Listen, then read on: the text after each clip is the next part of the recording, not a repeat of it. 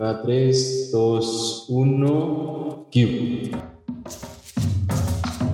recording in progress.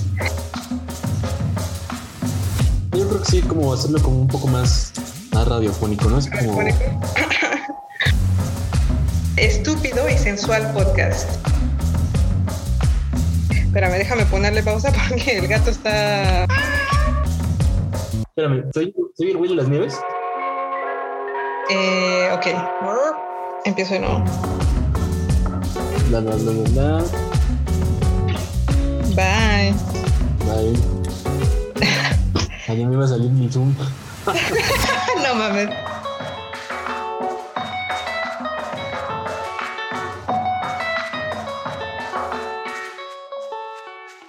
Hola y bienvenidos a este estúpido y sensual podcast. Sí, ese es el nombre del podcast que van a escuchar el día de hoy de la mano de Lalo y yo misma, Sagnicte. Se preguntarán por qué están escuchándonos el día de hoy. Bueno, como mucha gente, Lalo y yo tenemos mucho en el corazón y en la mente y creemos que es de vital importancia compartirlo con el mundo, con el único fin de probarles nuestra superioridad intelectual. Porque no se dejen engañar, esa es la razón principal por la que la gente se lanza a hacer podcast. Exactamente, y como hoy hay más gente haciendo podcast que gente vacunada a nivel mundial, pensamos que esta es una excelente opción para comunicarnos, aunque sea entre nosotros mismos y escucharnos entre nosotros mismos, pero sí es también del interés de alguien más en el planeta Tierra. Este espacio esperemos que sea de su agrado. Bueno, creo que por el, por el momento nuestra audiencia son nuestros, nuestros amigos y nuestros papás, pero le puede interesar a alguien más. Bueno, no, ya en serio, este proyecto uh, auditivo surge de la larga amistad que hay entre Lalo y yo, dos coacalquenses, eso está en el Estado de México, por si no conocen, que por casualidad estudiaron juntos en la UNAM la bella y gratificante carrera de comunicación. Con no regrets, zero regrets. ¿O tú tienes arrepentimientos, Lalo? No, yo no. Me arrepiento de no haber estudiado una carrera que sea útil en el futuro próximo cuando todos seremos como Mad Max. Creo que el, mu- el mundo necesitará doctores, ingenieros, personas con alguna clase de entrenamiento táctico y creo que los comunicólogos seremos de los primeros, de las primeras víctimas del mundo posapocalíptico. Vamos Bueno, a ser no, los no primeros que van a echar abajo del tráiler. No, no me arrepiento, me gusta, me gusta esa sensación de, de no saber cómo voy a llegar al fin de quincena. Es, es como que esa adrenalina me mantiene vivo. Sí, nos mantiene vivos. Y bueno, ¿cómo nos conocimos Lalo y yo? Gracias al transporte público, a las combis del Estado de México. Nos veíamos ahí todas las mañanas para llegar a la clase de las 7 de la mañana. Así que ya se imaginarán, tenemos muchos años de conocernos. Y un día platicando por el Insta dijimos, hey, ¿por qué no hacemos un podcast para que nuestros papás vean que no desperdiciamos cuatro años y medio de la carrera? Y pues aquí estamos con ustedes. Exactamente. No sé cuánta sea la cantidad de podcasts que se han creado en este tiempo pandémico. Podría ser un buen tema a investigar. Mm. Y pues aquí estamos. Sí, está en el checklist de la pandemia. Hacer pan en tu casa y hacer un podcast. Sí, sí, sí. Y bueno, ¿cómo va a estar la cosa? Bueno, pues una vez al mes nos van a escuchar hablar de temas variados, de sociedad, historia, política, medios de comunicación. Todo vamos a criticar aquí. Entonces no duden en decirnos, pues, qué les parece el episodio de hoy, si hay un tema que les gustaría que abordáramos y qué bonito nos escuchamos Lalo y yo con nuestras voces grabadas en el podcast. Y por favor, con todos sus comentarios, no, Lalo y yo nos reservamos el derecho de borrar a toda la gente que no sepa hacer un comentario respetuoso. ¿Va? Y solamente añadir que, bueno, estaremos al pendiente de los temas que nos sugieran. Lo que esté pasando en este momento sería una buena idea para discutirlo aquí, platicarlo. Así es. No sé si quieras ya entrar al, al justamente al primer tema que vamos a estar analizando en este espacio, Zach. Pues bueno, ya. Yo creo que la mejor manera de iniciar con el tema es con una adivinanza. Les vamos a poner un pequeño extracto de lo que va a tratar el tema de hoy, a ver si adivinan. Ahí va.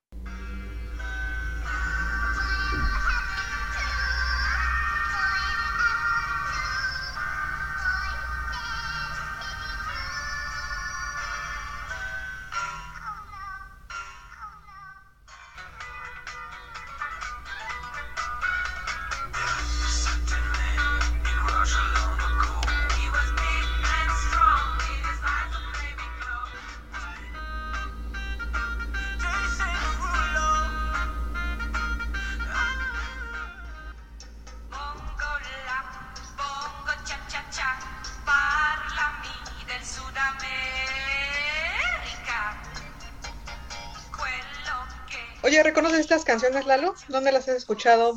Todas, toditas. ¿Qué se te viene a la mente cuando las oyes? Se me viene a la mente, pues lo que ya todos sabemos, son las redes sociales y los famosos influencers. Así es. Todas estas canciones pues nos llevan a TikTok, Instagram, los famosos videos Reels del Instagram. Y bueno, yo solamente los veo en Instagram porque no tengo TikTok, porque me siento mejor que las demás personas, básicamente. Así que no he cometido el delito de descargar TikTok, porque pues ya soy una chaborruca de 31. Pero bueno, sabemos que todos los videos de TikTok se comparten en el Insta, que no hay escapatoria.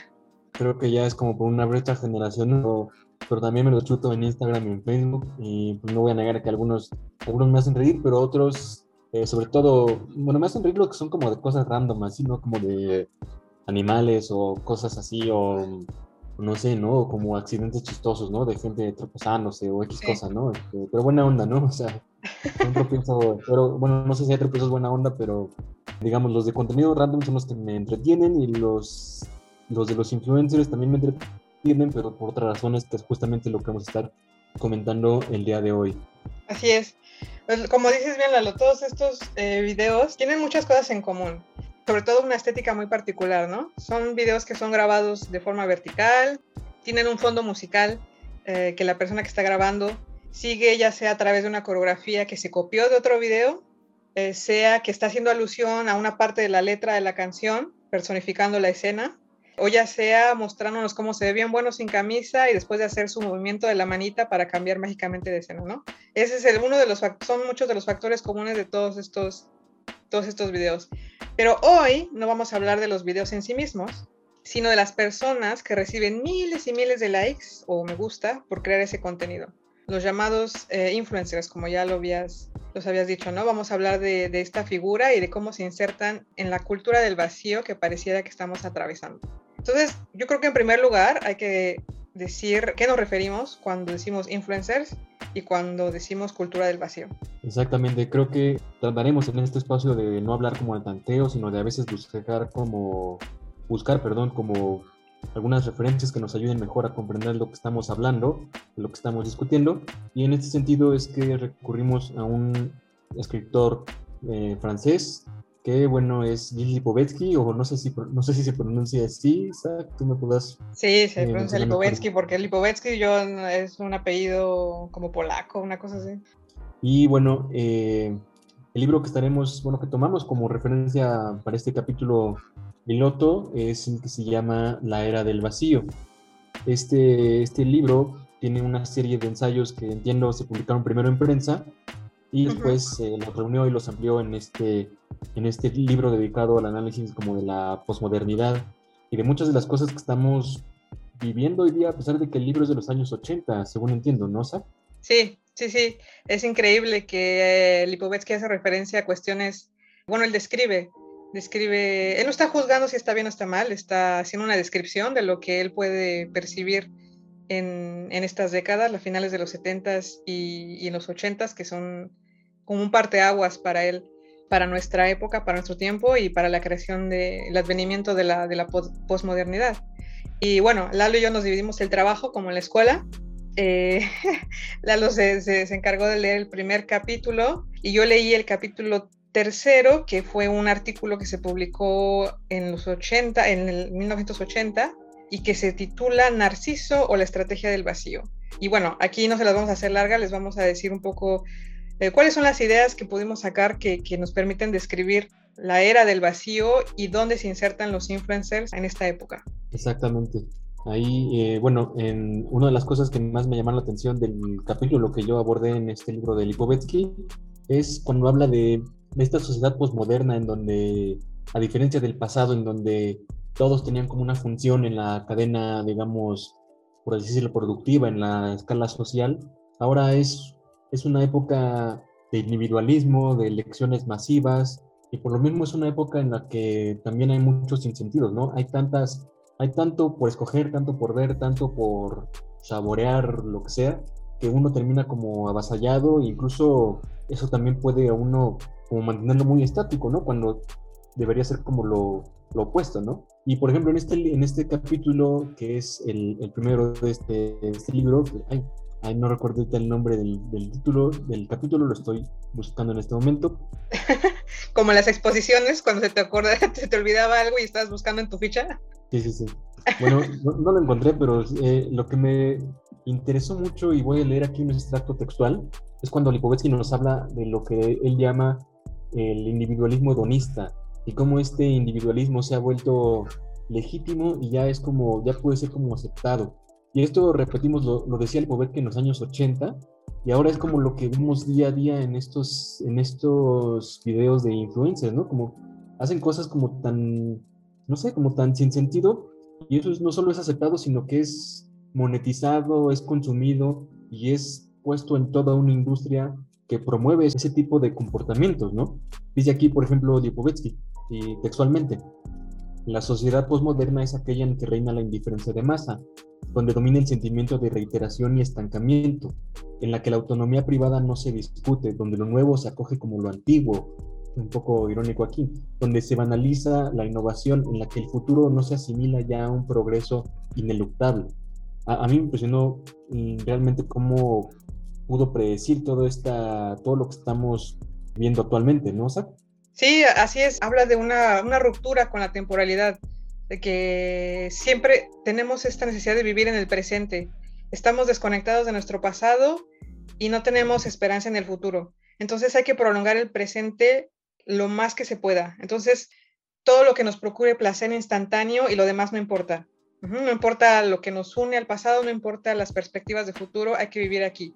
Y esa es una de las grandes lógicas de, las redes sociales, compartir el momento presente, compartir pequeños videos efímeros de 15 segundos en los que uno está haciendo tonterías y no se preocupa porque pues hay tantos videos que después esto se va a olvidar y voy a hacer otro video y ya nadie se va a acordar del video pasado. Incluso una de las, ¿cómo decir? De las características de estas de estos videos, bueno, no tal vez no tanto de los reels, pero de, una de las funciones de las redes sociales son los videos que desaparecen después de 24 horas. Eso fue una de las funcionalidades eh, de base de, la primera aplicación que lo hizo, que fue Snapchat, y que después todas las demás aplicaciones de redes sociales se lo copiaron. Facebook, Instagram, WhatsApp, Twitter, eh, LinkedIn, que es una red profesional, todos tienen la función de las stories que desaparecen después de 24 horas.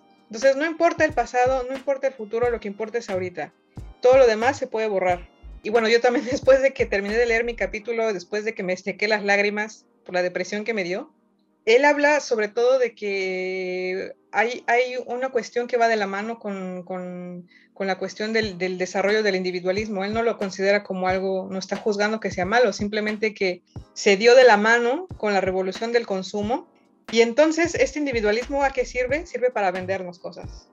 Esa es realmente la función primordial es la cuestión un poco preocupante, que, que, él no lo dice así, pero yo lo interpreto de esta manera, ¿no? Eso es lo que preocupa. Este individualismo es, es utilizado para vendernos cosas. Todo es personalizable. Piensen en cualquier objeto que tengan a su alrededor. El teléfono, el estuche de los audífonos, las casas, los coches, el interior del carro, tu bebida del Starbucks, los novios, las novias en el Tinder, todo es personalizable, todo es absolutamente, todo está absolutamente hecho para hacernos sentir especiales, para hacernos vivir el momento y procurarnos un placer momentáneo. Porque después de que te compras ese, café que dice que tiene tu nombre, ¿qué sigue? El siguiente café, porque eh, el placer que te procuró el primero ya, ya fue. Claro, sí, como cuando Coca-Cola lanzó esta, esta, bueno, aquí en México, no sé si en Francia, que lanzó todas estas latitas de Coca-Cola con los nombres de las personas, ¿no? Con Lalo, Lupita, quién sabe qué. Era como esa idea, ¿no? De voy a ser tan único que voy a tener mi latita de Coca-Cola, ¿no? Cuando en realidad la lata de Lalo había 10 millones de latas que dice Lalo, ¿no? O sea, como que te venden una idea de que eres especial y te voy a mandar tu producto especialmente para ti, ¿no? Cuando en realidad eres parte de, o estás inmerso en toda esta cultura de, de masas, esta cultura de, de consumo y de poco de vacío, ¿no? O sea, como que, ay, necesito una lata con un nombre para sentirme realizado, ¿no? Sí, sí, es, es, es, la pura apariencia. No eres especial, eres otro ladrillo en la pared, como diría la canción, ¿no? Y otras de, la, de, las, de las ideas que nos propone Lipovetsky en, en este ensayo de Narciso, que bueno, se llama Narciso porque dice que Narciso es la figura de nuestro tiempo. Estamos tan ensimismados que todo lo demás no importa. Todo, la realización el éxito está en nosotros. Dice que antes de los 70, los 80, los ideales eran una cuestión del bien común, del, de la voluntad general, ¿sabes? Ser parte de un país, ser parte de una familia, ser parte de una religión, de una corriente política. ¿Cuántas personas no conocemos que dicen, yo no me reconozco ni con las corrientes de izquierda ni de derecha? Yo no me reconozco en ninguna religión. Yo sí soy mexicana o soy francés o soy eh, irlandés, chino, lo que sea, pero mi, nacionalidad no me define, no me siento identificada con el ideal de mi país, ¿sabes? Y dice, y cito, que antes de los 70 y los 80 estábamos sumergidos en reglas uniformes que eliminaban en lo posible las formas de preferencia y expresiones singulares. Lo, yo creo que el ejemplo perfecto son, bueno, no sé, no soy historiadora, pero en los años 50, pues, ¿qué, ¿qué te hacía parte de la sociedad? Ser como todo el mundo, casarte, tener hijos, tener una casa. ¿Y ahora qué te hace ser parte de esta sociedad en nuestros tiempos? Ser tú mismo, perseguir tus sueños, hacer tu camino. Entonces ahí vemos una diferencia, diferencia muy grande. Y creo que otro ejemplo que podríamos dar es, por ejemplo, uh, ¿quién en nuestros días, Lalo, quién está dispuesto, por ejemplo, a ir a la guerra y morir por su patria?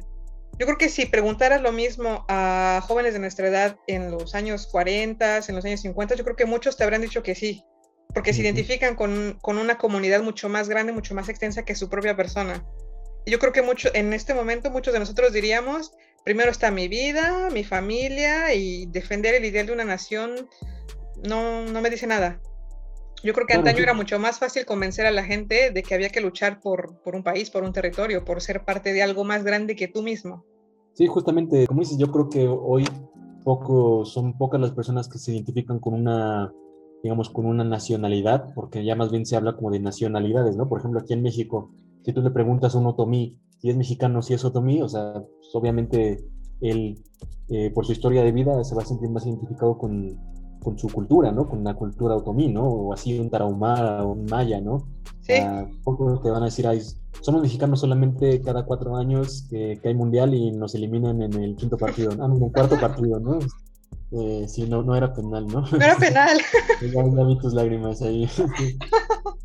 Pero sí, es, es, es, muy cierto esto que, que retomas de, de Lipovetsky, ¿no? Y bueno, creo que esto enmarca como todo el vacío del que forman parte de los influencers y que explotan los influencers, ¿no? Yo creo que el, digo, para, para, poder hilar y que digan, bueno, ¿y eso qué tiene que ver con, y eso en qué afecta a Bárbara de Regil? Lipovetsky dice que eh, vivimos en un momento en el que el vacío se crea por medio de la saturación. Entonces, ¿qué es la saturación? Pues es precisamente todas estas opciones que tenemos para desarrollar nuestra personalidad individual, nuestro ideal individual, y no un ideal que esté más allá de nosotros salvo contadas excepciones, por ejemplo, la gente que es eh, ecologista a fondo, gente que está súper comprometida con esa causa y que lucha a expensas de su bien personal, porque es súper alienante. La gente te empieza a ver feo porque siempre le estás diciendo que tienen que dividir la basura, o que eso no se come, o qué tal. Cuando alguien defiende una causa de manera intensa y constante, ¿qué hacemos? Lo calificamos de intenso, de alienado, de, bueno, eso a ti qué, primero estás tú, entonces, e, ese vacío que, del que Lipovetsky nos habla se crea por la saturación, la saturación de la información, la saturación de las opciones. Ustedes dirán, ¿cuál vacío? Nunca antes habíamos tenido tantas posibilidades. Pues fíjense, es, es una paradoja. ¿Quieren ver una película? Hay miles en Netflix, Amazon, Disney, el cine, los puestos piratas y al final terminamos viendo la misma mierda. O no terminamos viendo nada porque nos cansamos de estar buscando la película. ¿Quieres oír una canción? Hay millones en Spotify, en YouTube, en los puestos piratas. ¿Dónde me informa de los acontecimientos del día? Hay cientos de sitios de internet, periódicos, revistas especializadas y aún así tenemos la impresión de no saber lo suficiente, ¿sabes? Y tenemos tanto que tenemos un vacío adentro. Tantas cosas están al alcance de cada vez más personas que nos paralizamos en el momento de la decisión y al final siempre nos queda como un hueco. Esa es la cultura del vacío de la que habla Lipovetsky en palabras mucho más hermosas y rimbombantes, pero es básicamente ahí donde se insertan los influencers, porque nos bombardean con un montón de cosas, un montón de videos, de publicaciones, de cosas que no sirven para absolutamente nada, que están vacías, completamente vacías. Yo leía, por ejemplo, en, otro texto, en este caso de la revista Wire, leía que justamente los influencers en sus inicios fueron como una alternativa a toda esta, digamos, esta cultura de, de lo comercial, porque cuando te ponían como un comercial televisivo o algo así, tú tenías ya en estos inicios del Internet en la década, la ya década antepasada, como por el 2000, 2000 2010, en estas personas en sus blogs, en sus, en sus digamos, plataformas, que te venían a decir eh, de una manera más, más coloquial, como alternativas a eso que, que la cultura de consumo, digamos, eh, habitual te estaba diciendo. Y justamente es un poco irónico que hoy día los influencers que empezaron siendo como algo, no los influencers, sino como estos primeros, digamos, líderes de opinión en Internet que empezaron siendo como un poco como contracultura, terminaron más que nunca inmersos en, esta, en este vacío, en esta cultura de lo, de lo inmediato, del consumo y de la desinformación, ¿no? En muchos casos. Sí, se convirtieron en lo que juraron destruir, ¿no? Sí, exactamente, como, como Anakin Skywalker. ¡Ibas a darle equilibrio a la fuerza! ¡No dejarla en la oscuridad! sí. Y bueno, aquí hay un, hay un factor que, que hay que resaltar, que es la... Mm, cuando hablamos de la democratización, por ejemplo, hablas de la democratización de Internet, ¿no? No es per se una cosa mala. Sin embargo, la democratización que, que provoca estos eh, daños eh, sí, a, nuestra sociedad es la democratización de los bienes de consumo. Es decir, eh, es lo que decíamos al principio, es una individualización que se agarró de la mano del capitalismo para hacernos consumir y comprar cosas. A mí se me hizo muy interesante, yo me fui a buscar la definición de influencer en el diccionario, porque bueno, para empezar es una palabra en inglés, ¿no? Influencer. Y el diccionario de Cambridge, eh, la primera definición que da es alguien que afecta o cambia la manera en que otra gente se comporta. Es muy importante, ¿no? No cómo piensa, no qué opina, sino se comporta. Estamos hablando de una acción. Y la imagen que hay en el diccionario es Cristiano Ronaldo mandando a la Verge sus coquitas que le pusieron en, en, la conferencia de prensa. Obviamente no había esta imagen, ¿verdad? Estoy bromeando. Pero es el ejemplo perfecto. Cristiano Ronaldo no es un influencer. Cristiano Ronaldo es una estrella del fútbol que y, eh, tiene una influencia sobre las opiniones de las personas.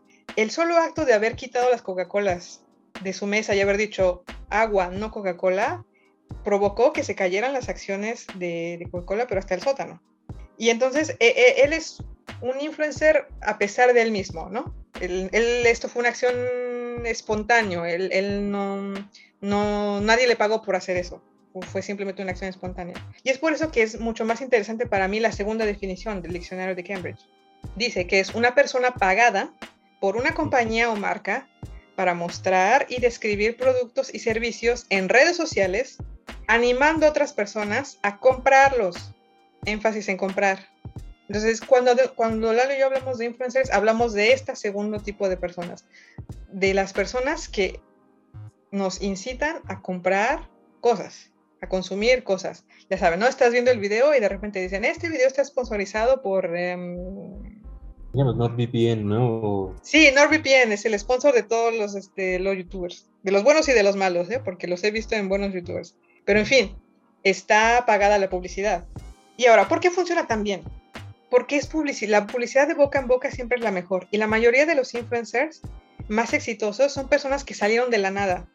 No es el caso de mm. Cristiano Ronaldo. Son personas que se volvieron ricas y famosas gracias a estos anuncios pagados. Son personas que iniciaron haciendo sus videos, se hicieron unos seguidores y después las marcas dijeron, hey, esta persona se ve como un hijo de vecino que te podría recomendar algo. Así que vamos a hacer que esta persona eh, respalde nuestra marca y funcionó. Sí, justamente muchas veces son personas surgidas de la nada que hacen algún contenido como, por ejemplo, hacían bromas como en su vecindario o algo así, como una audiencia más, más amplia y como dices, las marcas empiezan a, absorberlos, ¿no? Y incorporarlos a todo un sistema de consumo, ¿no? Pero también aquí algo que, que yo había, que encontré en estas semanas que estuvimos investigando sobre este tema, es que eh, se cuida ya, ya dentro de esta industria de los influencers, se cuida que sean personas con las que uno, con las que tú, Zach o yo, Lalo, como persona común y corriente, ciudadano promedio del mundo, uno de los mil millones de seres humanos, se cuida que sean personas con, con, las que te puedas identificar, ¿no? Que puedas decir, ah, o sea, yo a Cristiano Ronaldo nunca lo voy a conocer, este, está lejos. Además voy a ser como él. Sí, sí, sí. Pero el youtuber X, sí, está, él puede vivir al lado de mi casa, ¿no? Él, él puede ser alguien con quien yo me puedo relacionar. Y en este sentido, sí, es, es lo que captan muy bien toda esta industria, ¿no? Por eso ponen al youtuber X fulanito a, a anunciar la Coca-Cola, ¿no? Y ya tú vas a creer este eh, o ni siquiera anunciarla, ¿no? Porque muchas veces nada más ellos están, están haciendo sus contenidos, digamos, eh, habituales, hablando frente a una computadora, como nosotros, eh, pero tienen una, tienen una Coca-Cola en el escritorio, ¿no? Y eso es lo que es el contenido pagado que muchas veces ni siquiera nos damos cuenta que es pagado. Sí, espérame, déjame ponerle pausa porque el gato está pegándole a la puerta. Sorry, sorry. Sí, como dices Lalo, es mucho más fácil identificarte con una persona que se hizo famosa porque hizo videos de bromas, porque eso yo lo puedo hacer, pero yo no puedo jugar como Cristiano Ronaldo, ¿sabes? La forma de hacernos famosos está a nuestro alcance. Necesitamos nuestros 15 minutos de fama, un video estúpido que haga polémica y ya está. Vende mucho más un anuncio pagado por un influencer en Instagram que los comerciales de la tele porque los mensajes emitidos por la marca en sí misma, pues no me dicen nada. Yo sé que McDonald's me quiere vender. No es lo mismo que si veo a mi, la persona que me hace reír favorita en los videos, que se ve como yo, lo veo que se está comiendo en McDonald's y digo, mmm, como que se me antojó. Si ese lo comes, porque a lo mejor sí está bueno. Cambia completamente el discurso. Y aquí me gustaría citar un pasaje que vi en un blog de una agencia de marketing que se llama Kinship, y es, es de veras muy revelador. está en inglés, así que lo traduje medio, medio, medio palabra por palabra. Ellos obviamente ven en sus servicios de marketing, ¿no? Dicen, ¿eres una empresa de bebidas energéticas que está en crecimiento? Imagínese a Logan Paul devorando su bebida cargada de taurina antes de su próximo combate de boxeo cuestionablemente avalada. No importa si sabe a calcetines de gimnasio y se fabrica en un laboratorio químico, se convertirá en un millonario de la noche a la mañana. Es revelador de, la cultura de los influencers, ¿no? Justamente es el mismo caso de Bárbara de Regil, ¿no? Que tiene su, producto, que ni siquiera le importa a ella si el producto está bien elaborado o mal elaborado. Y esto es especialmente grave porque es un producto, digamos, nutricional, un producto que se supone por sí mismo, per se, debería ser positivo para la salud. Y lo que resulta es que viene otro influencer que es este ¿Cómo se llama este chico? Eh, Aries, Aries algo. ¿verdad? Aries Terrón. Sí. Viene este chico que es un nutriólogo profesional, que también viene a tener su canal de YouTube, en donde, digamos, habla desde su nicho de experiencia, ¿no? Entonces él aborda el caso de Bárbara de Regil, el producto este nutricional, y lo que encuentra es que ni siquiera no tienen casi ninguno de los beneficios que dice tener, ¿no? ¿Qué sucede dentro de este caso? Que ahora resulta que el malo, el que está mal, es este chico, ¿no? Por justamente por hacer, digamos, lo que era correcto, ¿no? Sí, eh, porque además le rompe la ilusión a la gente de que esta chava sabe de lo que está hablando cuando en realidad es una charlatana, ¿no? Digo, a, partir del video de este chavo nutriólogo que, que, me parece que tiene sus argumentos sólidos porque pues mandó a analizar la, la bebida que, que vende esta supuesta celebridad del fitness lo mandó a analizar a un, laboratorio que está certificado en México, digo que tiene todas las credenciales para saber de lo que está hablando. Y él enseña en este video todas las cuestiones y te explica, porque además también es muy fácil decirte, eso está mal porque tiene los aminoácidos X y tú, pues yo no sé ni madre de nutrición, ¿no?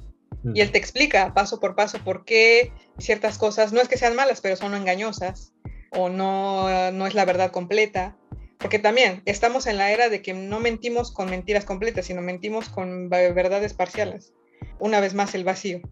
Entonces, eh, me parece que sí, e, e, esta cuestión del caso del chavo que, están tratando de censurar, porque bueno, pues esta chava tiene millones de, seguidores, me parece. Parece que es increíble porque además la gente se pone a defender a alguien que, que pues potencialmente les puede estar causando daño.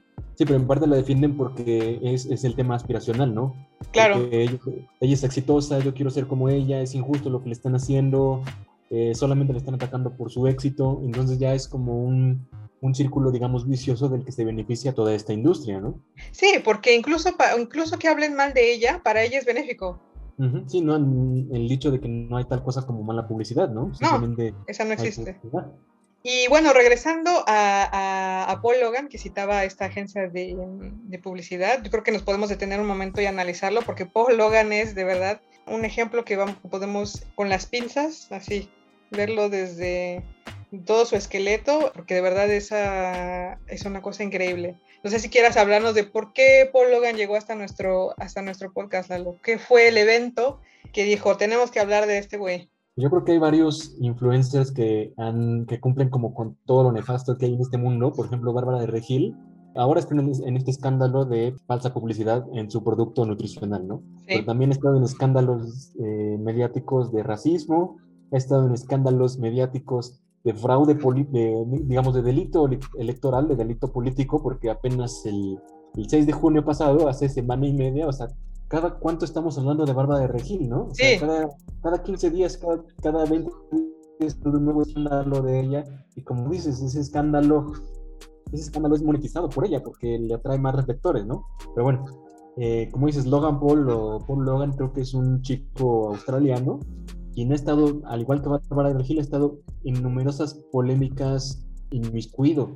Ha estado, por ejemplo, yo te hablaba en, veces pasadas de, de esta ocasión que fue a Japón y que Ujú. fue a hacer una burla de la cultura japonesa.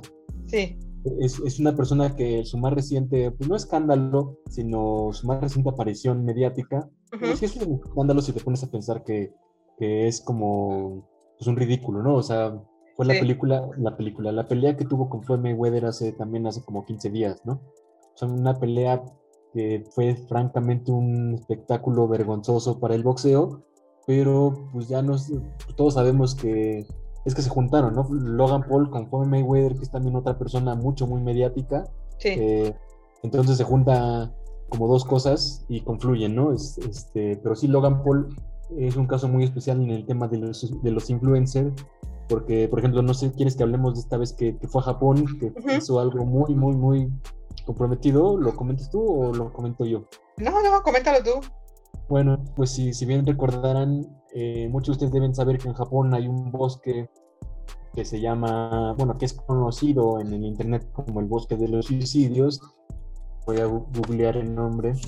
Sí, tiene un No, nombre muy especial, bien ¿no? en japonés. Japonés. Este nombre, es- este bosque se llama Aokigahara, bueno, según mi, mi entendimiento del japonés.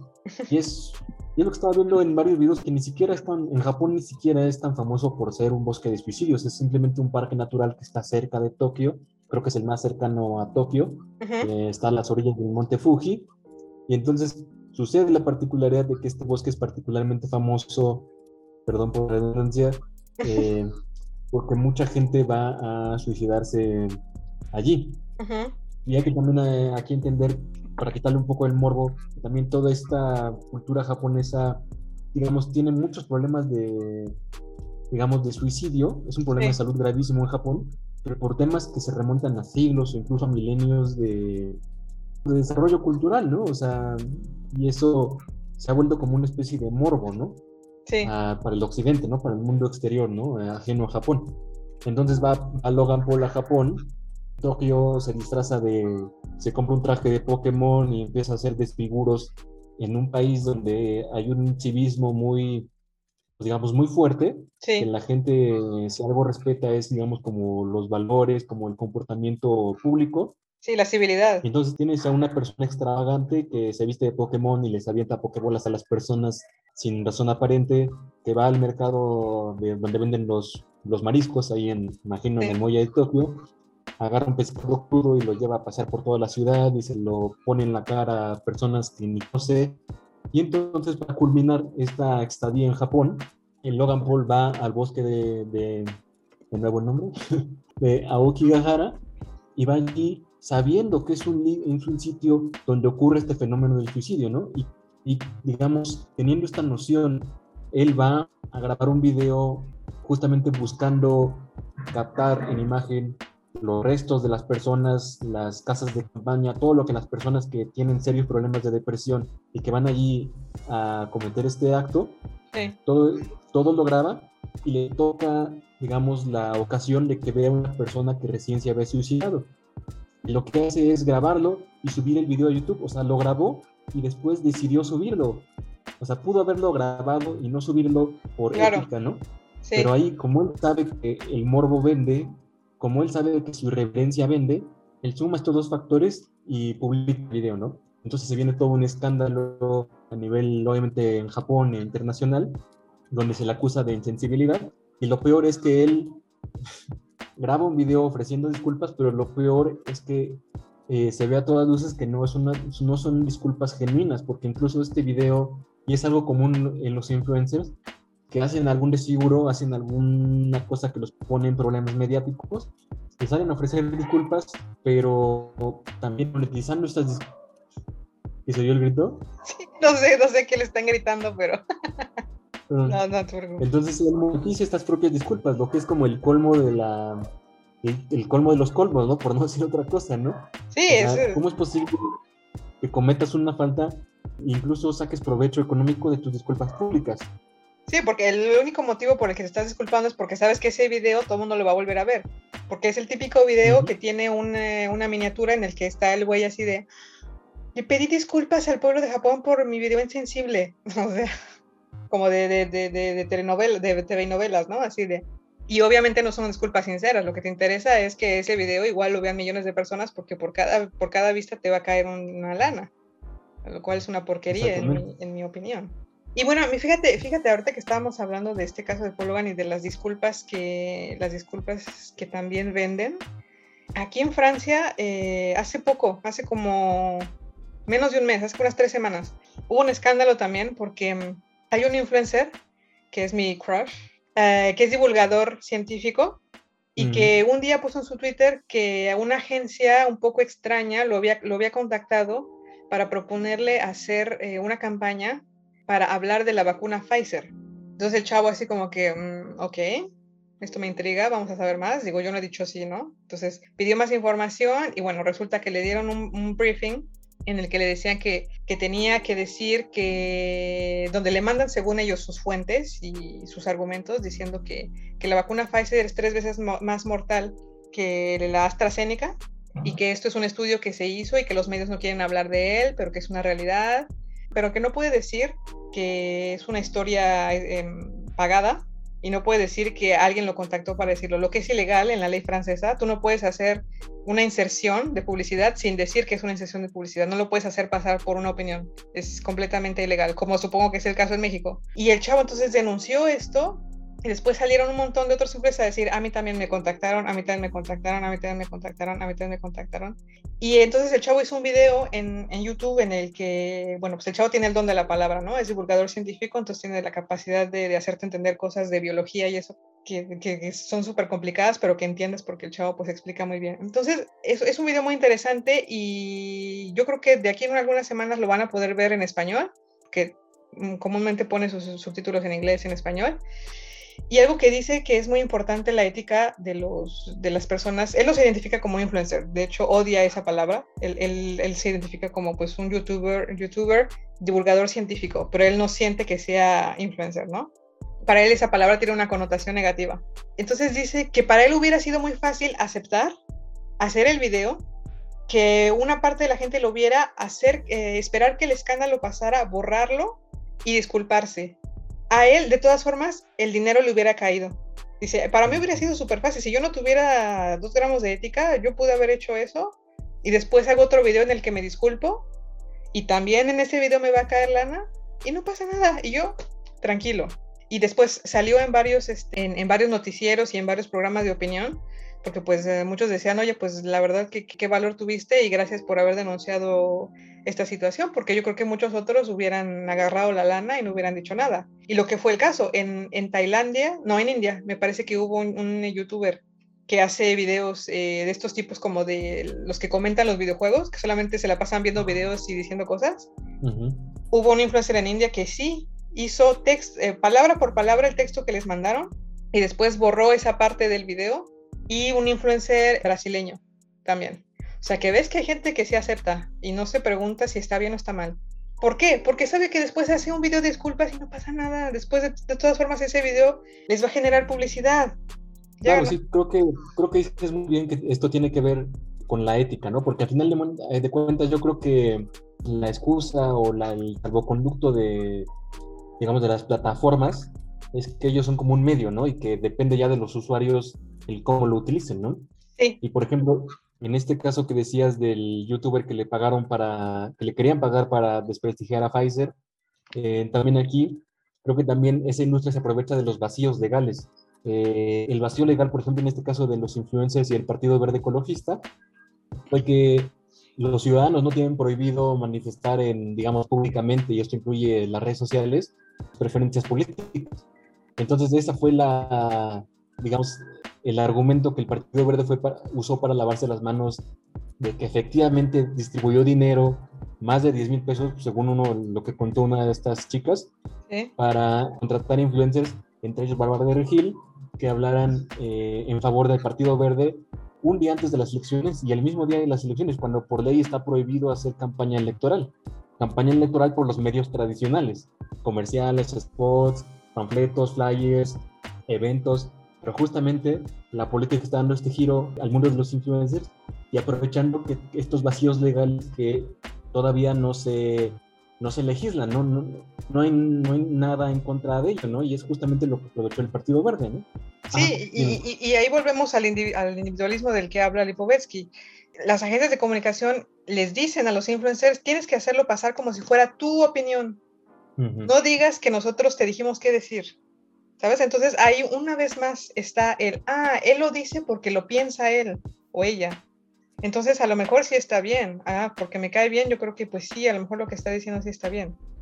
Y bueno, yo solamente para hacer una pequeña aclaración, en, en, en, Francia no es realmente un vacío legal, en Francia está legislado que no puedes, no puedes hacer pasar una opinión personal por publicidad sin decir que es una publicidad, es decir, no puedes, más bien no puedes hacer lo contrario, no puedes hacer una publicidad haciéndola pasar por una opinión personal, es completamente ilegal y no importa que sea temporada electoral o lo que no sea, es contra la ley.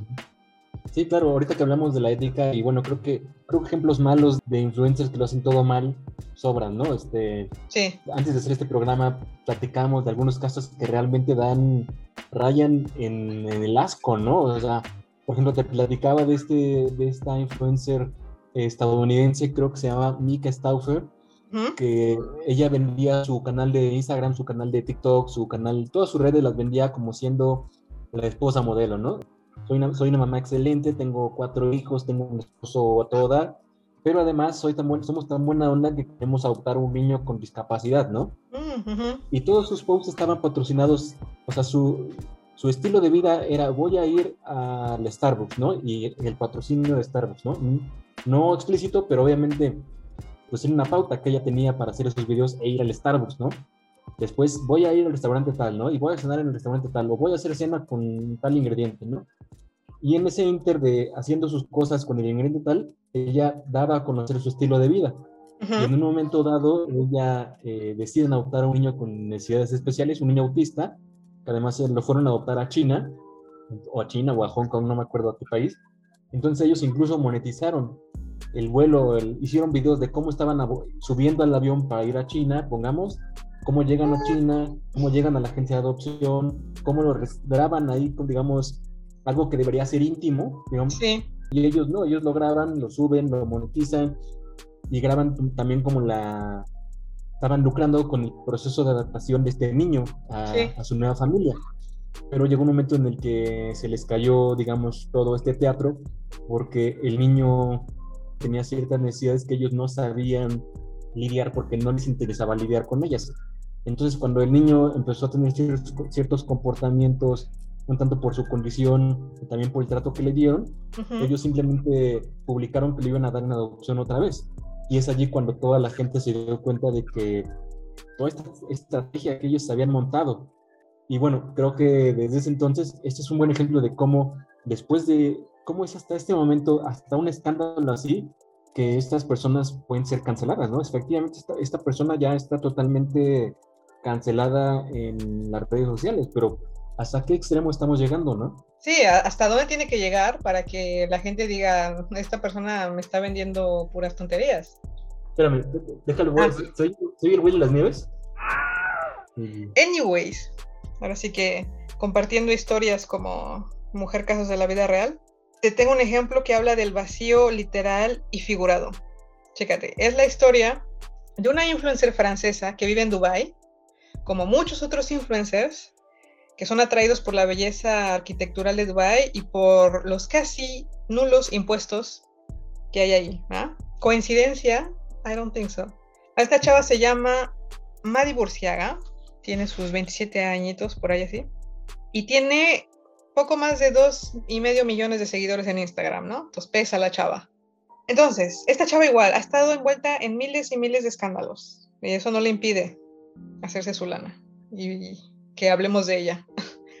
Pero bueno, un día se le ocurre promocionar en sus historias de Instagram unos fake books o libros falsos en, castellano. Entonces, ¿qué son los libros falsos? Bueno, según ella, son una cosa súper genial que sirve para decorar el armario, la recámara, la biblioteca.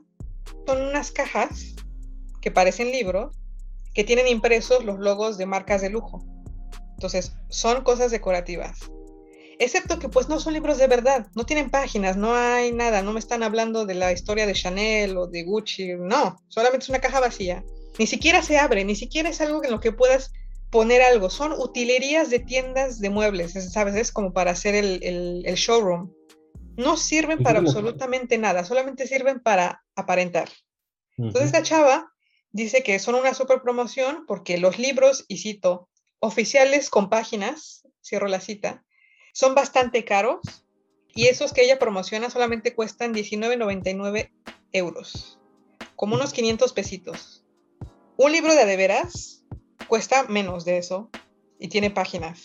Pero ella, bueno, la, persona que, dio a conocer este video es una persona que se burla de, ella y que dice, bueno, yo, yo el libro que tengo aquí en la mano cuesta 11 euros y es una cosa que tiene páginas de adeveras, ¿no? Entonces mejor comprar eso. Y lo peor de todo, Lalo, es que estos tipos de productos los encuentras en tiendas de tipo AliExpress, Wish, etc. Por ejemplo, estos libros, su precio verdadero es como de 3 euros, sea, unos 60 pesos. Imagínate, la diferencia es colosal. Y lo bueno es que estaban en promoción y que si comprabas dos te llevabas otros dos. Estamos hablando de 40 euros en cajas vacías, casi mil varos por comprar cajas vacías que no sirven para nada, no sirven para guardar nada, sirven para hacerte el que sabes de marcas. Entonces yo, si este, si este no es un ejemplo de la cultura del vacío, pues yo no sé cuál es, porque de verdad es increíble. Eso es la cultura del vacío. Y lo irónico es que en las tiendas de muebles ponen libros verdaderos para adornar los muebles. sí. Exactamente. Eso es en un mundo paralelo, ¿no? no, no, no, de veras que vivimos una época muy extraña. Y bueno, ya para terminar la historia de esta chava, como dices, les vale reverendamente un cacahuate. E, es, tan, es tan la cultura del vacío, pero también es, es, de un cinismo increíble, porque no, no, no, no es que lo hagan por ser torpes o porque sean ignorantes, lo hacen a propósito porque vende.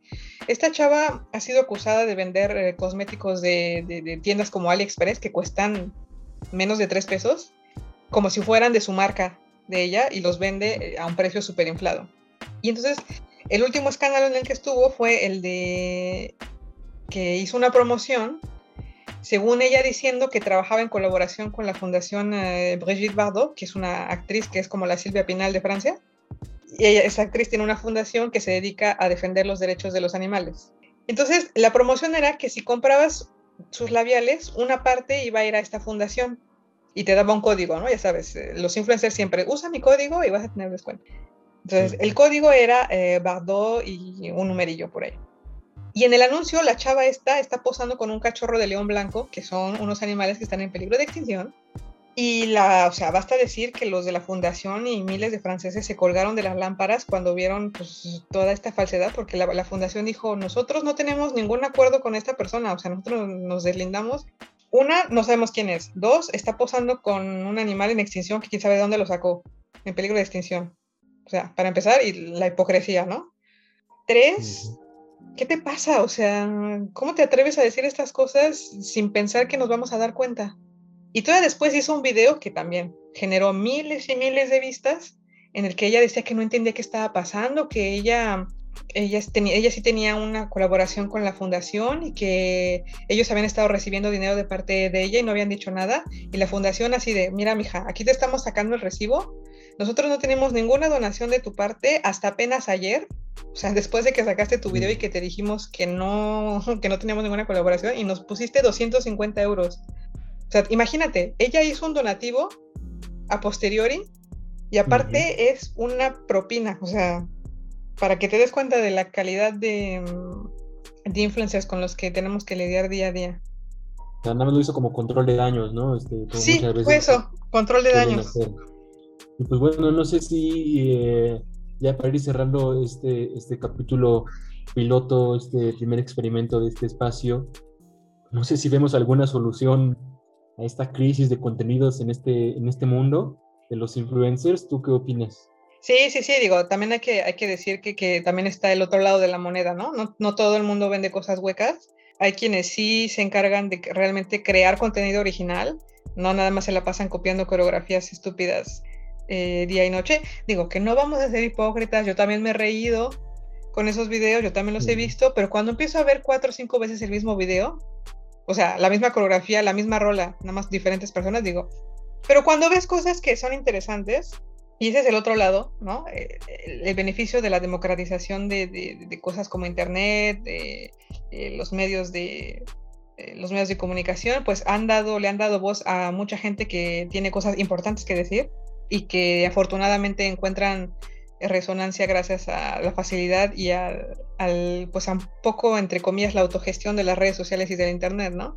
Un, ejemplo es el, el, que les comentaba este chico divulgador científico francés que tiene un canal de YouTube bastante, bastante, bastante chingón, en el que explica cosas eh, sobre biología, evolución, antropológicas, eh, mezcla cuestiones sociológicas, todo está mm, argumentado con estudios científicos, el chavo es apoyado por un poco como el, equivalente del CONACIT aquí, y tiene videos súper, súper, súper padres, uno en el, que, en el que explica la cuestión de los virus, por ejemplo, cuando fue la pandemia, ¿no? Y también está, por ejemplo, te tengo el ejemplo de una chica que ya tiene muchos, bueno, meses. Mira, fíjate cómo, se cómo unos meses se nos hace mucho, ¿no? Tanta es nuestra ruptura con el pasado. Tan inmediato debe ser todo que ya lo de enero ya es como en el Sí, lo de enero ya es muy, muy, muy lejano. Eh, no sé si, si, si, esto ha sido un, un, tema de conversación en México, pero aquí en Europa es, es, es bastante recurrente la cuestión de la, de la minoría uigur, los musulmanes de China, que se ven, eh, están, bueno, son perseguidos por, por el régimen, por el régimen chino comunista. Y bueno, TikTok sabemos que es una aplicación que se originó en China, ¿no?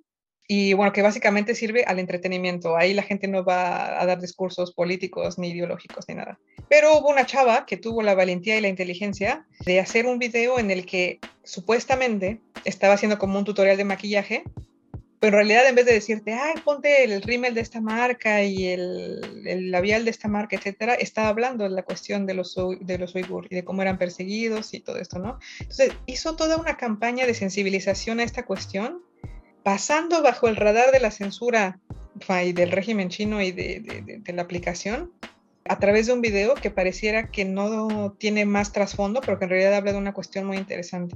Creo que este es un ejemplo muy esperanzador de que hay cosas importantes que se pueden lograr a decir en el Internet. Claro, sí, antes, antes justamente comentábamos cuando hicimos toda esta nefastez de Bárbara de Regil, comentamos justamente el caso de este chico nutriólogo mexicano que se dedica a, difundir eh, contenidos basados en su, en su profesionalismo, ¿no? Como, como nutriólogo. Sí.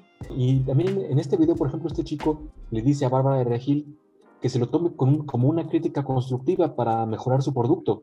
O sea, que tome sus críticas, ya le ahorró, ya le ahorró el, análisis de laboratorio incluso. O sea, Bárbara de Regil podría contactar a este chico, oye, pásame, pásame tus resultados y nos asociamos, ¿no? Claro. lo, lo, que decidió hacer fue cancelarlo. Bueno, creo que ahorita ya el cancelado fue el producto de ella, entonces está bien. Pero sí, el canal como este chico, Aris Terrón, es, este, es uno de los, de las, digamos, del lado luminoso de la fuerza es lo que se puede hacer, ¿no? incluso pienso que no, no, no, no, necesariamente tiene que ser tan complicado como al... O sea, un influencer no puede ser, eh, puede ser también alguien tan simple como esta señora que hace de cocinar, ¿no? De, en el canal de, de Mi Rancho Tu Cocina, ¿no? O sea, Sí, eh, es un- simplemente una persona que comparte su modo de cocinar, su modo de vida, eh, digamos, este, este ambiente familiar. Y eso tiene mucho éxito y no hay nada de malo, ¿no? Tampoco, tampoco se trata como de personas que nos hablen de, de temas súper complejos todo el tiempo, ¿no? O sea, simplemente creo que hablando de una posible solución, lo que muchas veces se dice, ¿no? Ser más responsables en lo que consumimos, en lo que consumimos digitalmente esto se resume, ser más responsables, tener un poco de ética por ambos lados, ojalá que los influencers tengan en el futuro un poco más de ética, que los consumidores tengan un poco más de sentido común o sí, eh, en su consumo mediático. Y bueno, creo que yo estaba pensando en una frase que resume, creo que todo lo que está mal con el mundo de los influencers es esta de eh, dejen de hacer famosa gente estúpida, ¿no? sí. Es definitivamente eso. La democratización de, de- de los medios de comunicación ha hecho que, que los consumidores, el público, tengamos un poder y una responsabilidad también, ¿no? También sería muy hipócrita quejarnos y decir, pero bueno, me río, pero lo sigo viendo, ¿no? Digo, uno puede reírse un rato, pero después decir, "Pff, ya, ¿no? Esta persona definitivamente me está vendiendo mentiras.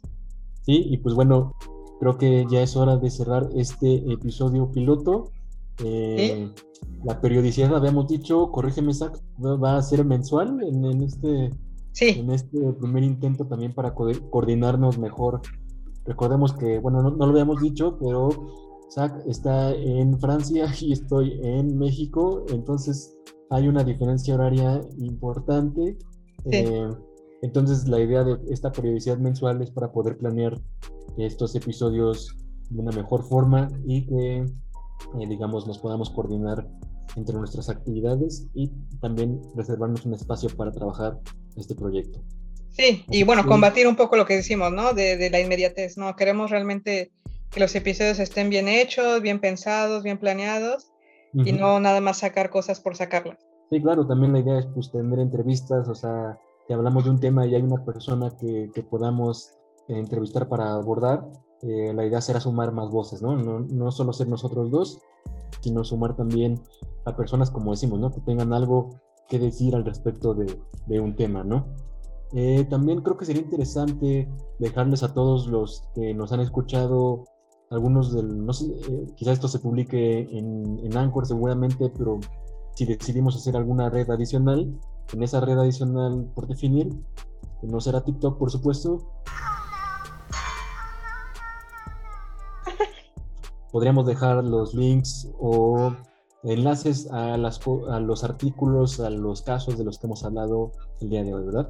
Sí, para que no crean que les estamos vendiendo gato por liebre, ahí ustedes chequen, véanlo por ustedes mismos y háganse su juicio, ¿no? Perfecto. Pues bueno, yo soy Lalo y Yo soy es Mac. Eh, y bueno, eh, nos veremos en un mesecito Así con un es. tema por definir, ¿verdad? Con otro tema por definir. Así que si tienen temitas, pues ahí échenos una sugerencia. Pues Bueno. muchas gracias, Zach, y nos estamos viendo aquí en este Estúpido y Sensual Podcast. Sale. Bye.